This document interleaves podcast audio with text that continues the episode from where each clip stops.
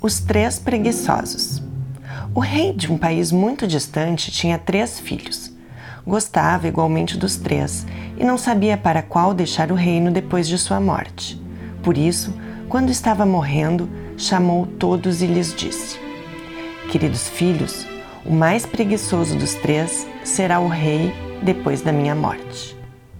Então declarou o mais velho: o reino já é meu, pois sou tão preguiçoso que, se me deitasse para dormir e alguma coisa me caísse nos olhos e me impedisse de fechá-los, ainda assim continuaria dormindo.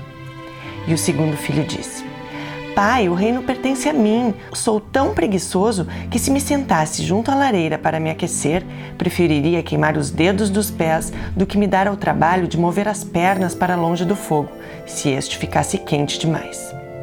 E o terceiro filho falou: Pai, o reino é meu, pois sou tão preguiçoso que, se fosse ser enforcado, estivesse com a corda ao redor do pescoço e alguém pusesse uma faca em minhas mãos para que eu cortasse a corda, preferiria ser enforcado do que mexer-me para cortá-la.